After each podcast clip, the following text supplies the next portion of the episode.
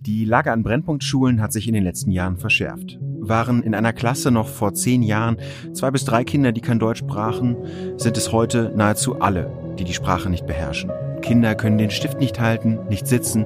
Wie gehen Lehrer damit um? Was kann man gegen die Probleme in den Brennpunktschulen tun? Darum geht es heute im FAZ-Podcast für Deutschland. Es ist Donnerstag, der 1. Oktober 2020. Mein Name ist Timo Steppert. Um die Schwierigkeiten der Brennpunktschulen zu verstehen, bin ich nach Duisburg-Marxloh gefahren. Das ist ein Stadtteil, in dem viele arme Menschen leben und viele Einwanderer, die erst in den vergangenen Jahren nach Deutschland gekommen sind. Flüchtlinge aus Syrien und Migranten aus Südosteuropa.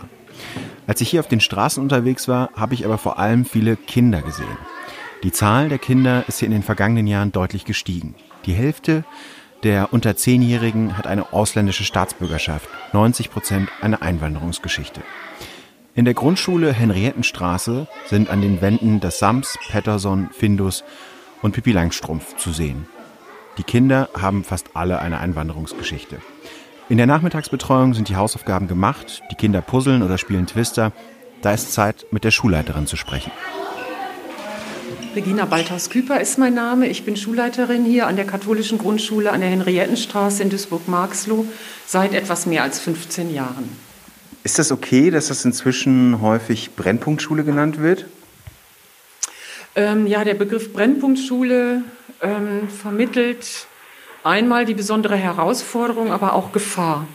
Und Gefahr sehe ich nicht. Ich sehe die besondere Herausforderung, aber keine Gefahr. Es ist schön, hier zu arbeiten. Die Kinder sind unheimlich dankbar. Äh, die freuen sich, wenn man ihnen Wertschätzung und Aufmerksamkeit entgegenbringt. Und unter der Voraussetzung wollen die auch gerne lernen. Die Kinder können oft im gesellschaftlichen Vergleich noch nicht mithalten, aber die individuellen Lernschritte, die sie gemacht haben, legen die Basis dafür, dass sie die Lernziele, die in den Lehrplänen verankert sind, doch irgendwann erreichen. Und das geht nur, wenn die Kinder den Spaß am Lernen behalten. Und das wiederum geht nur, wenn wir vom Kind aus denken und dem Kind die Möglichkeit geben, seinen Entwicklungsrhythmus und seine Lernschritte zu machen.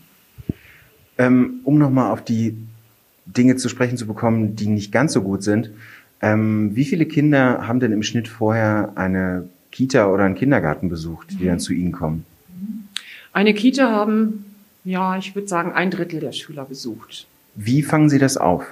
Das sind oft ganz elementare Erfahrungen, ähm, die die Kinder erstmal nachholen können und müssen, eben sich in einer Gruppe zurechtzufinden, ähm, im Kreis zu sitzen, zu sagen, ich heiße, wie heißt du, ähm, aber auch zu puzzeln, Stifte zu halten, zu kneten, Erfahrungen mit Zahlen und Mengen zu machen, handlungsorientiert, viele Dinge, die Kinder sonst auch erst in einer Kita machen. Gleichzeitig bringen wir ihnen aber auch die deutsche Sprache bei und sie lernen so ganz langsam ähm, Vertrauen zur eigenen Lernfähigkeit zu entwickeln. Inwiefern ist das denn jetzt schwieriger geworden in den letzten Jahren, ähm, dadurch, dass bei Ihnen weniger Kinder auf die Schule kommen, die erstmal Deutsch können? Sie sagten, vor zehn Jahren waren es noch zwei bis drei Schüler, die ein Problem hatten, dass sie nicht so gut Deutsch konnten. Und heute ist es eher manchmal auch umgekehrt, mhm. dass zwei bis drei Kinder pro Klasse mhm. gut Deutsch können und auch als Vorbilder dann dienen können. Wie verändert das den Unterricht, auch das Deutschlernen Anfang der Grundschulzeit?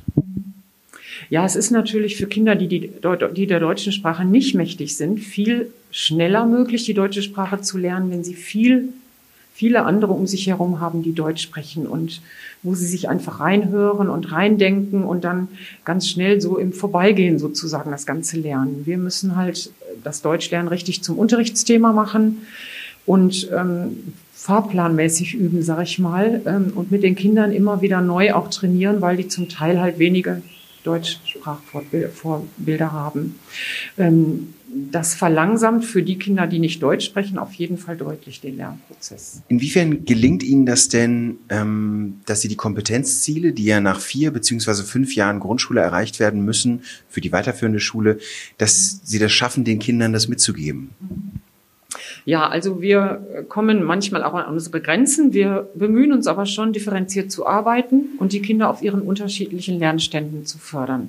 Das ist manchmal in einer großen Gruppe nicht so ganz einfach. Und wie gesagt, da kommen wir manchmal an unsere Grenzen. Aber ähm, zum Teil schaffen wir das schon und es gibt einen Teil der Kinder, die wir halt mit den notwendigen Kompetenzen übergeben können. Es gibt aber auch einen Teil der Kinder, die einfach ähm, auf die Gesamtschulzeit gerechnet noch einfach mehr Zeit brauchen. Und da sind wir in engem Kontakt mit der aufnehmenden Schule, ähm, die dann auch ganz eng mit uns zusammenarbeitet und da weiterarbeitet, wo wir die Kinder übergeben. Haben Sie denn trotzdem Verständnis dafür, wenn Eltern, sagen wir mal, die eher aus der, aus der Mitte kommen, sagen, also hört sich alles gut an, aber unsere Kinder wollen wir nicht unbedingt auf ihre Schule schicken? Natürlich ist es ähm, ein neuer Weg, ähm, die Gruppen so zusammenzubringen. Und ich kann die Eltern schon verstehen, die, die sich da erstmal Sorgen machen, ob ihre Kinder dann an unserer Schule auch genug lernen würden. Aber ich glaube, dass die Angst größer ist als die, Real die Schwierigkeiten in der Realität, weil ähm, auch Kinder, die schon weiter sind. Wir haben ja auch leistungsstarke Kinder hier oder Kinder, die schon mit Voraussetzungen kommen. Die bekommen halt von uns ihr Futter und lernen einfach. Die haben den Drang zu lernen und die lernen einfach weiter. Die kann man gar nicht am Lernen hindern. Was sagen Sie zu den Vorurteilen, die es über Duisburg-Marxloh gibt? Ja, viele ähm, Informationen transportieren sich halt weiter über Marxloh, die bei den Lesern oder Zuhörern auch ähm, Ängste auslösen. Ähm, also das kann ich von mir aus hier nicht bestätigen. Es gibt hier, auch wenn das Thema äh, kriminelle Clans immer wieder in der Öffentlichkeit ist, es gibt hier auf den Straßen nicht mehr oder weniger spürbare Kriminalität als in anderen Städten auch. Ähm, und von den Kindern und den Familien her, die an unserer Schule, die ich an unserer Schule kennengelernt habe, kann ich einfach nur sagen, dass die das ganz, ganz große Potenzial haben, ganz selbstverständlich mit Verschiedenheit umzugehen und jeden Menschen so zu akzeptieren, wie er ist, egal welche Klamotten er trägt, welche ähm, welchen Turnister ein Kind hat, wie er aussieht. Ähm, die sind einfach gewohnt, mit dieser Verschiedenheit umzugehen in einer Selbstverständlichkeit, die für mich ein großes Potenzial birgt. Vielen Dank. Ja. Ein großes Problem von Brennpunktschulen ist, dass sie ihre Lehrerstellen nicht besetzt bekommen. Oft müssen Seiteneinsteiger den Unterricht bestreiten, weil die Schulleiter wie Regina Balthaus-Küper keine ausgebildeten Lehrkräfte finden. Eine Studie der Bertelsmann Stiftung hat das im vergangenen Jahr am Beispiel Berlin gezeigt. Die meisten Seiteneinsteiger fanden sich tatsächlich in Problemvierteln. Grundständig ausgebildete Lehrer in den besser situierten Stadtteilen. Dabei brauchen gerade die Brennpunktschulen natürlich die besten Lehrer, weil sie sowieso schon gefordert sind. Damit hat auch Frank Zander zu kämpfen. Er leitet die Herbert-Grillo-Schule in Duisburg-Marxloh. Schule in einer besonders herausfordernden Lage, auch Brennpunktschule genannt. Ähm, Woran merken Sie das, wenn Sie Kinder in der fünften Klasse, wenn die zu Ihnen kommen? Was sind die Probleme, mit denen Ihre Kollegen als Lehrer dann konfrontiert sind? Ja, die Schülerinnen und Schüler kommen bei uns aus weiterführenden Schulen, natürlich von den Grundschulen. An der Grundschule haben die vor allen Dingen äh, erstmal Dinge gelernt, die normalerweise im Kindergarten äh, erworben werden. So, äh, der sogenannte Elementarbereich, sitzen auf dem Stuhl, arbeiten am Tisch, mit der Schere umgehen, Papier falten, äh, diese Dinge die sind in der Grundschule, äh, sind die gelaufen. Die Kinder kommen dann natürlich zu uns nicht, ähm, ähm, ja, mit einem Bildungsstand, den wir in Klasse 5 normalerweise erwarten, sondern sie kommen mit einem Lernstand Klasse 2, eventuell auch Klasse 3 zu uns. Hat aber nichts damit zu tun, dass die Kinder dumm sind oder ungebildet ähm, von Natur aus, sondern hat einfach damit zu tun, dass sie in ihren Herkunftsländern ganz häufig keinen Kindergarten und schon gar keine Schule besuchen konnten. Da müssen sie die deutsche Sprache lernen. Ähm, dafür haben sie zwei Jahre Zeit, vielleicht noch ein drittes Jahr als sogenanntes Anschlussjahr.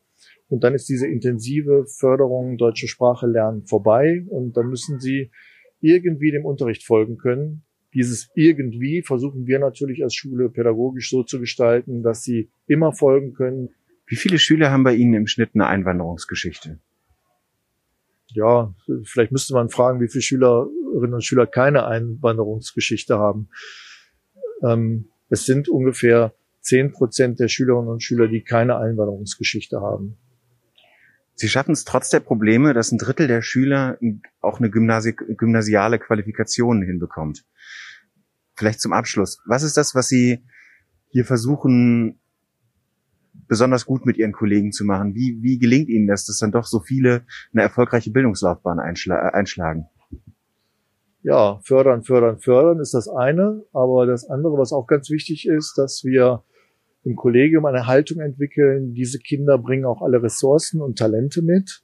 Und dass wir also auch den Blick darauf richten, was kann das Kind, wo hat das Kind Stärken und dass wir die beim Kind äh, entdecken, dem Kind bewusst machen und dadurch gewinnen die Kinder unheimlich viel an Selbstvertrauen, Selbstbewusstsein, so dass sie dann auch die Dinge in Angriff nehmen können, die ihnen noch nicht so leicht fallen, wo sie dann sehen, ach, das muss ich noch lernen. Das ist das nächste Stichwort. Wir versuchen es mit den Kolleginnen und Kollegen, die Kinder zu einer großen Selbstständigkeit im Lernprozess äh, zu erziehen, gerade weil sie alles alleine bewerkstelligen müssen die bekommen zu Hause nicht die Unterstützung und Hilfe von den Eltern, wie es vielleicht in einem bildungsbürgerlichen Haushalt der Fall ist. Sie müssen das alles alleine schaffen.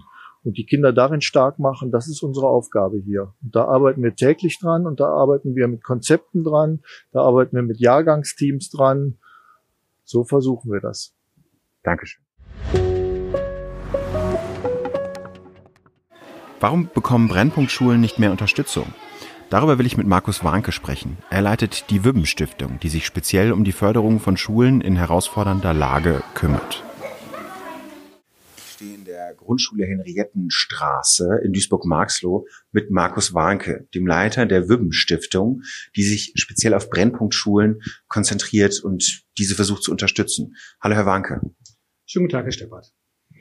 Herr Warnke, ähm, Warum muss man sich eigentlich speziell auf Brennpunktschulen oder auf Schulen mit einer besonders herausfordernden, in einer besonders herausfordernden Lage konzentrieren? Warum brauchen die besondere Unterstützung? Brennpunktschulen insgesamt haben keine Lobby. Ähm, die meisten FAZ-Leser zum Beispiel haben ihre Kinder alle auf Schülerinnen, äh, auf Schulen, wo man sagen kann, da ist die Welt noch einigermaßen in Ordnung. Die Eltern wissen, wie man dem Oberbürgermeister mal einen Brief schreiben muss, der Dezernentin mal vor die vor Schienbeinen tritt, damit da irgendwas passiert. Und genau das findet an Brennpunktschulen nicht statt. Ähm, keine Unterstützung, wenig Aufmerksamkeit und der Bedarf ist eigentlich hier am größten. Ich war jetzt hier heute unterwegs in Duisburg und habe festgestellt, dass offenbar ja auch wenig Interesse daran besteht, die Kinder, die dann in die Grundschule kommen und vorher nicht im Kindergarten waren, dass die Stadt versucht, die eben auch in die Grundschule zu bringen. Also man könnte ja viel mehr aufsuchende Sozialarbeit machen.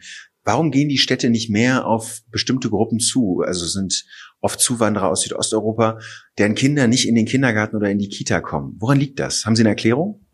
Also die Zuständigkeit für Schule fußt ja im Prinzip auf zwei oder gut auf zwei verschiedenen Schultern. Zum einen habe ich für die sogenannte innere Schulangelegenheit das Ministerium und für die sogenannten äußeren Rahmenbedingungen den Schulträger in der Regel die Stadt, die Kommune in der Verantwortung. Ähm, ich würde jetzt erstmal ganz pauschal sagen, grundsätzlich haben die Kommunen und auch das Ministerium die Problemlage schon im Blick. Aber gerade in Ruhrgebietstädten, auch in anderen Städten, wo die Finanzlage nicht besonders gut ist, ist das Hauptaugenmerk oder nicht das Hauptaugenmerk schon da, wo ich schlicht und ergreifend auch mal Wahlen gewinnen kann. So, und das, ich bin wieder bei dem Punkt, ähm, dass man ähm, hier wirklich eine schlechte oder nicht gut organisierte Lobby hat, die sich für diese Brennpunktschulen einsetzen kann. Und ähm, da müsste man viel, viel mehr tun. Ähm, was würden Sie denn sagen? Was zeichnet eine Brennpunktschule aus? Also wie könnte man das verallgemeinern, um das auch bundesweit vielleicht einheitlich zu machen? Der wichtigste, äh, der, wichtigste Indikator ist sicherlich der, die Frage des Sozialhilfebezuges. Also welche Kinder kommen aus einer Familie, aus einem Haushalt, wo es äh, das Recht auf Bildungs- und Teilhabe gibt, also das Bildungs- und Teilhabepaket. Das ist für mich die ganz zentrale Frage. Ein zweiter Indikator ist schlicht und ergreifend der ähm, der Sprachkompetenz. So, das sind zwei Indikatoren. Ich würde es auch nicht viel komplizierter machen, die man einfach heran. Herr Wanke, wie haben denn die Brennpunktschulen oder welche Probleme haben denn die Brennpunktschulen in der Corona-Zeit besonders zu spüren bekommen?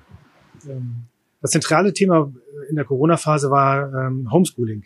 So, das Problem beim Homeschooling ist, dass die Eltern auf einmal die Dinge kompensieren müssen, die sonst die Lehrerinnen und Lehrer machen. Das heißt, sie müssen den Unterricht organisieren. Das fällt natürlich bei bildungsfernen Eltern besonders schwierig, weil die das eben einfach nicht können. Also ein zentrales Thema für diese Schulen war, wie halte ich, schaffe ich tatsächlich, es die Brücke zu bauen in die Familien. Wie, wie kann ich das machen? Wie kann ich das organisieren? Viele haben viel telefoniert, äh, sind zum Teil vorbeigefahren, haben kleine Päckchen und Pakete und Taschen gepackt, haben die vorbeigebracht. Aber was ich hier natürlich recht, ist die mangelnde digitale Ausstattung, die Infrastruktur, die nicht vorhanden ist, womit man auch Lernen auf Distanz hätte organisieren können. Wir kennen das ja schon vorher, also auch ohne Corona, dass es so eine Art Ferieneffekt gibt. Also nach den Schu nach der nach den Ferien ähm, haben die Schüler manches vergessen. Kann man das? Also einige von denen, die jetzt hier in der Schule sind, haben seit einem halben Jahr ähm, die Schule nicht von innen gesehen. Kann die Schule, kann die Brennpunktschule das ausgleichen? Das geht auf gar keinen Fall. Ähm, es gibt ja auch Berechnungen, äh, zum Beispiel von Professor Wössmann, der mal diesen Effekt auch äh, quantifiziert hat. Also das ist ein, das ist ein, äh, eine Lücke an, an, an Wissen und an, an Lernerfahrung, die man, also da braucht man auf jeden Fall sehr, sehr lange zu, um das wieder aufzuholen. Danke. Inzwischen bin ich wieder in Frankfurt im Studio und möchte mit dem Soziologen und Bildungsforscher Aladin El-Mafalani darüber sprechen, was man gegen die Bildungsungleichheit in Vierteln wie Marxloh unternehmen kann. Hallo. Hallo Mafalani, sorry, Sie sind ja zwischen den Terminen. Passt gerade? Äh, wer spricht denn da?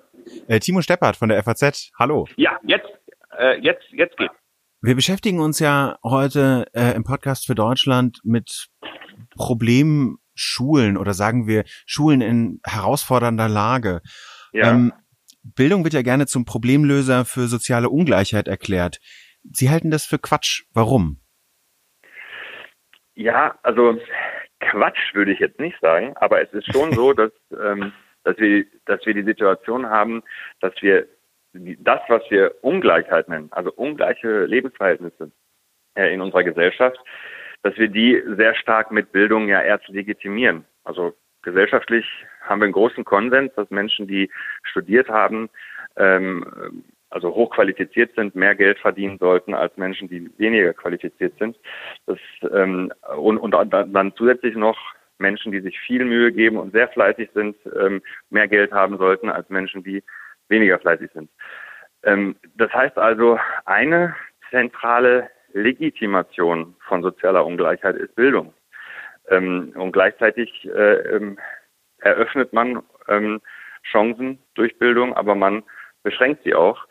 Und diesen Doppelcharakter, der ist, ähm, ähm, lassen, lassen Sie mich so sagen, der Doppelcharakter wird zu selten gesehen. Also alle glauben, das wäre das Allheilmittel und über Bildung schafft man eine äh, Gesellschaft, in der ähm, keine Machtstrukturen mehr da sind, keine Herrschaftsstrukturen und Ungleichheit äh, ganz stark minimiert wird. Und da bin ich sehr skeptisch. Das ist ja auch der Grund, warum viele so frustriert sind. Und ich glaube, frustriert sind sie deshalb, weil sie zu wenig diesen Doppelcharakter erkennen, dass Bildung einerseits äh, ein hohes Potenzial hat, aber diesen, äh, der Doppelcharakter eben auch darin besteht, dass Bildung zu einem großen Teil ein Mitverursacher von sozialer Ungleichheit ist. In Ihrem Buch Mythos Bildung, das im Frühjahr erschienen ist, ähm, da schreiben Sie, dass die Bildungsexpansion keineswegs die soziale Ungleichheit verringert hat. Was müsste man denn tun, damit das der Fall ist? Also ich habe zum Beispiel eine Zahl, die ich jetzt heute wieder mal gelesen habe, die auch nicht neu ist. Ähm, ich glaube, die kommt auch in Ihrem Buch vor. 93 Prozent aller Akademikerkinder gehen an die Uni, vier Prozent aller Kinder von ungelernten Arbeitern schaffen das nicht. Was können wir denn dagegen tun? Wie sie derzeit ist, sogar strukturell auf Ungleichheit angewiesen ist. Und diese Ungleichheit ist auch in hohem Maße in der Gesellschaft ähm, von einem hohen Legitimationsgrad. Ähm, und dementsprechend ist das ein total komplexes Thema. Will man aber jetzt die Chancen ähm, erweitern für benachteiligte Kinder, das war ja sozusagen Ihre zweite Frage.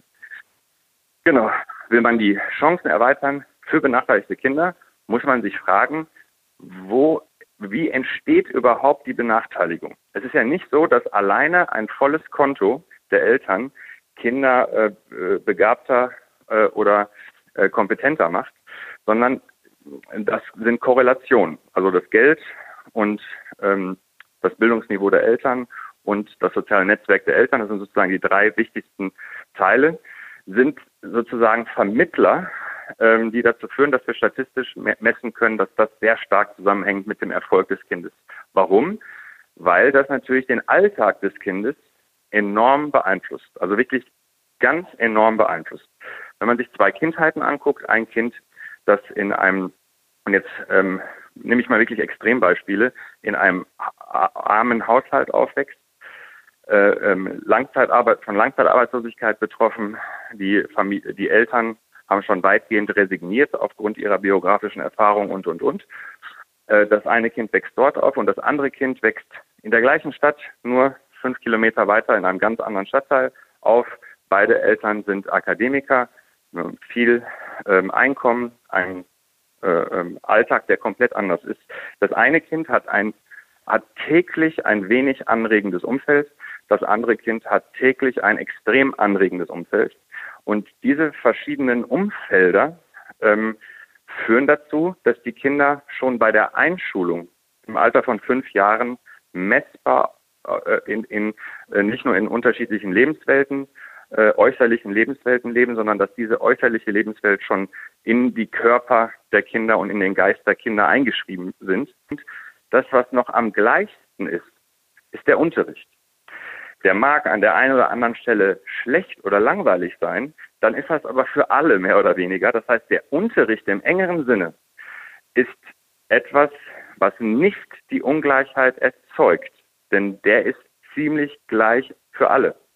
Die Ungleichheit entsteht im Prinzip außerhalb des Unterrichts. Und das muss man sich klar machen, damit man auch besser versteht, dass man etwas, was mit dem Unterricht nichts zu tun hat, nicht alleine zumindest im Unterricht lösen kann. Und deswegen das Erste, das, diese lange Vorrede, um auf den Punkt zu kommen, dass das Erste, was man sich klar machen muss, ist, dass solange wir Bildungsinstitutionen lehrerzentriert sehen, das heißt, Schulen sind Orte in Deutschland derzeit, an denen Lehrer arbeiten, Lehrkräfte arbeiten. Das ist äh, die Schule in der Realität, fast nur Lehrkräfte als Personal. Solange das so ist, werden wir praktisch, äh, äh davon muss, muss man wirklich ausgehen, keine äh, nennenswerte Fortsch nennenswerten Fortschritte machen. Dass das äh, sich positiv entwickelt. Aber eine Sache, die tatsächlich von Anfang an ähm, ein Problem zu sein scheint, ist, dass man in der Grundschule und dann auch in der weiterführenden Schule immer das Defizit ausgleichen muss, dass die Förderung von Kleinkindern nicht erfolgt ist. Also, dass die Kinder in die Schule kommen und kein Deutsch können, nicht sitzen können, keinen Stift halten können, das tragen die ganz lange mit sich mit. Wir wissen das ja schon lange, dass der Kindergartenbesuch oder der Kita-Besuch so eine wahnsinnig wichtige Bedeutung hat. Haben Sie eine Erklärung dafür, woran es liegt, dass das immer noch nicht gelingt, dass alle Kinder äh, in den Kindergarten kommen? Es ist tatsächlich so, dass ähm, nicht alle in den Kindergarten kommen, aber es ist schon so, dass, ähm, dass, dass frühkindliche Bildung ausgeweitet wurde und auch angenommen wird in einem Ausmaß, wie das äh, vor kurzem noch keiner geglaubt hat. Ähm, man muss nämlich schon unterscheiden, ähm, sind es Kinder, die wirklich in Deutschland geboren sind. Ähm, das wird nämlich häufig verwechselt ne, dass man sagt, äh, die, ne, die können kein Deutsch sprechen und, und, und. Und dann äh, ist es gar nicht so selten der Fall, dass die Kinder äh, erst mit vier Jahren nach Deutschland gekommen sind. Ähm, das ist das eine. Das andere ist aber dennoch weiterhin messbar, dass je benachteiligter eine Familie ist, umso stärker, äh, umso, umso höher ist der Anteil der Kinder, ähm, ähm, die nicht ähm, in, in der Kita sind oder zumindest nicht lange in der Kita sind. Ähm, da, das, das ist tatsächlich ein, eine, eine Herausforderung, den Anteil weiter zu erhöhen. Ähm, für mich ist aber auch wichtig, dass wir aus der Forschung jetzt zu Kita und frühkindlicher Bildung, ne, dass wir daraus ablesen können, dass das noch nicht in einer zufriedenstellenden Qualität passiert. Also wir, wir haben jetzt gerade die Quantität angesprochen, das ist richtig. Allerdings, so ist es. So ist es. Die Quantität hat sich verbessert, auch wenn es noch eine Lücke gibt. Aber da verbessert sich was. Die Qualität deutet darauf hin im Augenblick, dass trotz Kita-Besuch die Ergebnisse nicht so gut sind, wie sie sein könnten. Das ist äh, dann etwas, wo man ähm, heute sagen muss, dass wir so langsam uns in die Richtung bewegen müssen, nach dem krassen Aufbau von ähm, Kita-Plätzen, der ja wirklich, ähm, wirklich global ähm, sind alle anderen Nationen beeindruckt, in was für einer Geschwindigkeit ähm, ähm, das hier aufgebaut wurde. Also quantitative Expansion enorm. Das muss jetzt qualitativ ver verbessert werden, vertieft werden. Das haben wir übrigens in Kitas genauso wie in Ganztagsschulen, in einem Ganztagsbereich der Schulen. Äh, die meisten Schulen in Deutschland sind mittlerweile Ganztagsschulen. Bei, kind, äh, bei Grundschulen äh, ist der Anteil enorm. Ähm, die Qualität, die lässt zu wünschen übrig. Das heißt, das Potenzial frühkindlicher Bildung und von Ganztagsbetreuung, ja, wir, wir nennen es Betreuung, ne? ähm, die ähm, Qualität, die ähm, ist noch nicht annähernd äh, so, dass wir das Potenzial, was da drin steckt, ausgeschöpft haben. Und diese, äh, die, die, die qualitative Steigerung, die würde ich jetzt in den Vordergrund stellen und nicht die quantitative. Sie sind sehr entschieden gegen eine Revolution im Bildungssystem. Warum? Nur das Schulsystem ist eine Riesentanker für weit über 10 Millionen äh, Menschen in Deutschland, die da drin sind, in, nur im allgemeinbildenden Schulsystem. Darunter äh, eine, äh, über eine Dreiviertelmillion Lehrkräfte. Äh, da eine Revolution zu starten, ist wirklich, ähm, das ist nicht mutig, sondern fahrlässig. Ne? Revolution nicht, aber eine Weiterentwicklung und zwar in die Richtung, dass Lehrkräfte ent entlastet werden und dadurch ähm, man ihnen auch mehr zumuten kann, was die Unterrichtsqualität angeht. Das schafft man durch multiprofessionelle Teams, schafft man aber nur, wenn man über einen langen Zeitraum, also gestreckt auf zehn Jahre, sukzessive die Ausgaben steigert, damit nachhaltig und Schritt für Schritt, nicht wie jetzt zum Beispiel beim Digital, bei, bei Digitalisierung, auf einen Schlag Geld in den Raum geworfen wird. Das ist kontraproduktiv. Man muss es planvoll und langsam steigernd äh, über einen langen Zeitraum machen, sonst können Schulen damit nichts anfangen. Und zwar so, dass man dann den Ganztag mit multiprofessionellen Teams verbessert, gleichzeitig aber auch das ganze Schul- und Gebäudemanagement genauso wie die Immobilien ausweitet, denn äh, darüber haben wir jetzt gar nicht gesprochen. ähm, wenn man ein Musikinstrument erlernt, braucht man ja auch Musiklehrer. Wir haben einen Haufen Musiklehrer und Musikschulen, die keinen Nachwuchs mehr haben, weil der Nachwuchs mittelmäßig betreut an Ganztagsschulen sitzt und dort, äh, naja, mittelmäßig betreut wird. Die, diese ganzen Musikschulen und die ganze deutsche Vereinslandschaft wartet darauf, in die Schulen reinzukommen. Im Augenblick geht das nicht. Die Immobilien geben es nicht her Schulleitungen sind völlig überlastet. Die können jetzt nicht noch umfassend äh, koordinieren, wie Ex Schulexterne in die Schule kommen. Dafür fehlen auch häufig Rechtsgrundlagen und, und, und. Das heißt, das muss alles langsam sukzessive aufgebaut werden. Und das Gesamtziel müsste eigentlich sein, um das jetzt mal abstrakt zu formulieren, dass Bildungsinstitutionen so sind, dass man dort alles erleben kann, was in der Gesellschaft erlebbar ist und dass man ähm, praktisch alle Kompetenzen, die in der Gesellschaft eine Rolle spielen, nicht nur dort erlernt, sondern auch dort vertreten hat. Danke. Tschüss, Herr Mafalani. Dann bis zum nächsten Mal. Bye bye. Ciao. Brennpunktschulen gibt es übrigens nicht nur in Duisburg. Es gibt sie natürlich genauso in Düsseldorf, Mainz, Berlin, Hamburg, München oder Frankfurt. Die Arbeit der Lehrer in Duisburg hat mich ganz schön beeindruckt. Ich hoffe, für Sie war das auch ein interessanter Einblick in den Bereich der Brennpunktschulen und danke Ihnen sehr fürs Zuhören. Ich würde mich freuen, wenn Sie uns Anregungen oder Kritik schicken an podcast.faz.de.